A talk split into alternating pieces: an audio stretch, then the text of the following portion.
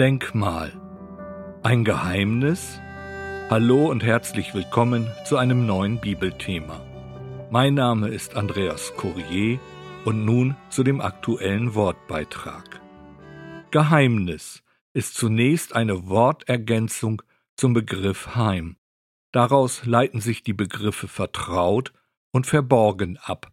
Also was für bestimmte Personen vertraut und ersichtlich ist, aber wo außenstehende Personen keinen Einblick haben. Und so etwas gibt es in der Bibel? Zunächst ja, es wird aber zu einem späteren Zeitpunkt aufgedeckt. Aber der Reihe nach. Ich habe als Eingangstext aus dem ersten Timotheusbrief Kapitel 3 den Vers 16 ausgewählt. Und anerkannt groß ist das Geheimnis der Gottesfurcht. Er, der geoffenbart worden ist im Fleisch, ist gerechtfertigt im Geist, gesehen von den Engeln, gepredigt unter den Nationen, geglaubt in der Welt, aufgenommen in Herrlichkeit.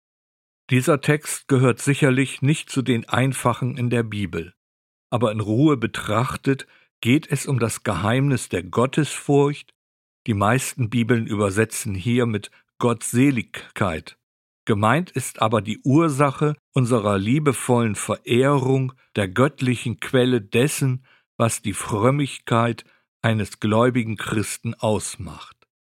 Es ist anerkannt groß, anerkannt, eigentlich offenbar, wortwörtlich ohne Widerspruch anerkannt.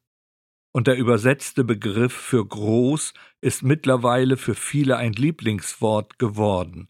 Mega, und meint hier im Zusammenhang auf eine bestimmte Person bezogen, erhaben, wichtig. Somit wird deutlich, dass hier der Herr Jesus Christus gemeint ist. Er wurde also offenbar gemacht im Fleisch. Hier ist also die Menschwerdung Gottes in Jesus Christus gemeint. Offenbart worden, im Grundtext ein Wort, Phanero, und bedeutet etwas, das bisher unbekannt, oder verborgen war durch Worte oder Taten. Nun ein kurzer Blick in das Alte Testament. Ich will Ihnen eine Fülle von Frieden und Wahrheit offenbaren. Jeremia Kapitel 33 Vers 6 An dieser Stelle verspricht Gott, dass er zu einem bestimmten Zeitpunkt etwas enthüllen, etwas zeigen will.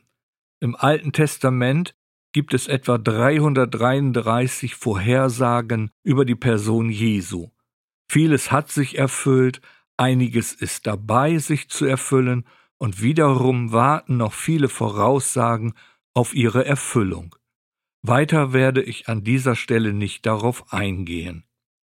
Doch im ersten Timotheusbrief, Kapitel 3, Vers 16, zeigt der Heilige Geist, dass die Menschwerdung der Tod und die Auferstehung sowie die Himmelfahrt des Herrn Jesus Christus Realität geworden ist. Dazu ein wichtiger Abschnitt aus dem Galaterbrief, Kapitel 4, Verse 4 bis 6. Als aber die Fülle der Zeit gekommen war, sandte Gott seinen Sohn, geboren von einer Frau, geboren unter Gesetz, damit er die, die unter Gesetz waren, loskaufte, damit wir die Sohnschaft empfingen.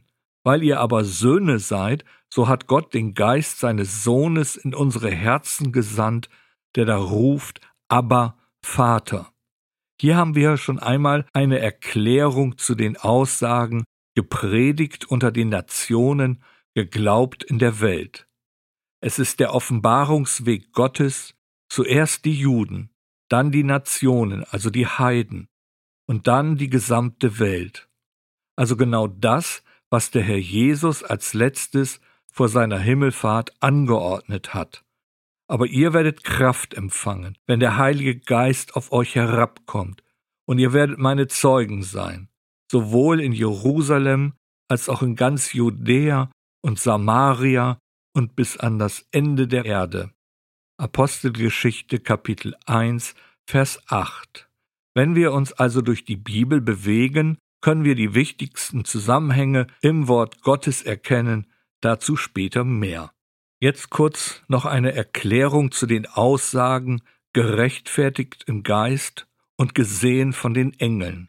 Gerechtfertigt im Geist ist nicht schwierig zu verstehen, denn laut dem Grundtext ist hier eine Rechtfertigung durch den Heiligen Geist im Sinne einer Bestätigung gemeint.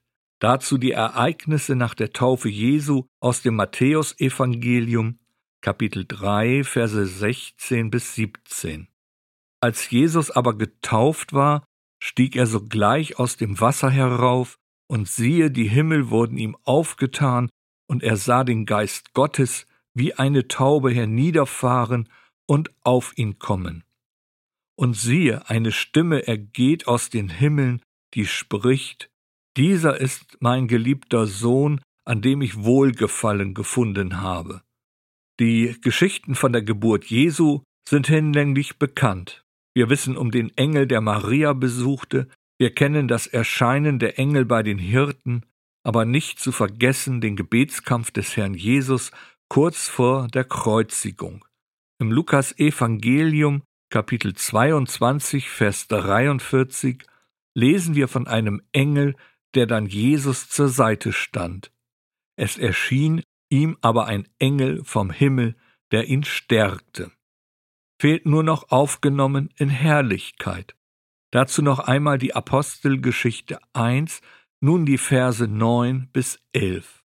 Und als er dies gesagt hatte, wurde er emporgehoben, indem sie es sahen, und eine Wolke nahm ihn auf von ihren Augen weg.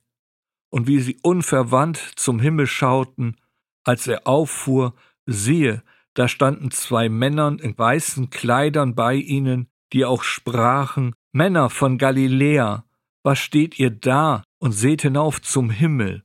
Dieser Jesus, der von euch weg in den Himmel aufgenommen worden ist, wird ebenso kommen, wie ihr ihn habt auffahren sehen in den Himmel. Also, aufgenommen in Herrlichkeit, verbunden mit der Verheißung, dass der Herr Jesus Christus zu einem bestimmten Zeitpunkt genauso wiederkommen wird. Aber das ist ein ganz anderes Thema. Ich habe versucht aufzuzeigen, dass es kein großes Geheimnis gibt, wenn es sich um unser Glaubensverständnis handelt, also wovon ein gläubiger Christ fest überzeugt ist. Und was ist nun mit einem nichtgläubigen Menschen? Da ist es interessant, dass Paulus im ersten Timotheusbrief eigentlich von einem Mysterium spricht. Der mit Geheimnis übersetzte altgriechische Begriff Mysterion hat vom Ursprung her die Bedeutung einweihen, also dass nur eine ausgewählte Gruppe von Menschen einen Zugang zu einem bestimmten Wissen hat. An dieser Stelle wird uns durch den Heiligen Geist etwas deutlich gemacht. Paulus spricht hier im dritten Kapitel von der Versammlung, von der Gemeinde. Es geht um die grundlegende Wahrheit, um das Fundament, auf dem die Gemeinde Jesu Christi ruht. Demnach können Außenstehende diese Wahrheit nicht erfassen. Erst wenn ein Mensch sich dem Herrn Jesus zuwendet und den Heiligen Geist geschenkt bekommen hat, wird er durch diesen in alle Wahrheit geführt, nachzulesen im 16. Kapitel des Johannesevangeliums. Was nun für uns als Kinder Gottes eine Selbstverständlichkeit geworden ist, können wir von den nichtgläubigen Menschen nicht einfach abfordern. Da sie, wie gesagt, nicht den Geist Gottes haben, werden sie es nicht verstehen. Es ist dann nötig, anhand der Bibel dem Gegenüber das Geheimnis unseres Glaubens aufzuzeigen und zu erklären. Dazu benötigen wir oft Geduld und Weisheit hier dürfen wir durchaus der Hilfe des Heiligen Geistes vertrauen. Für uns als gläubige Christen ist nun das Geheimnis der Gottesfurcht die Mega-Freude, verbunden mit der Anbetung des Herrn Jesus Christus als unseren Retter und Erlöser. Das ist auch der Grund unserer Freimütigkeit im Glauben.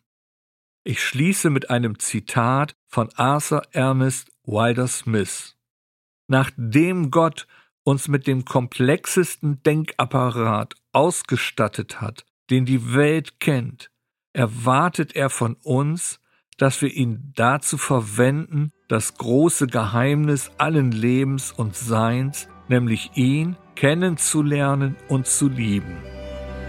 Amen.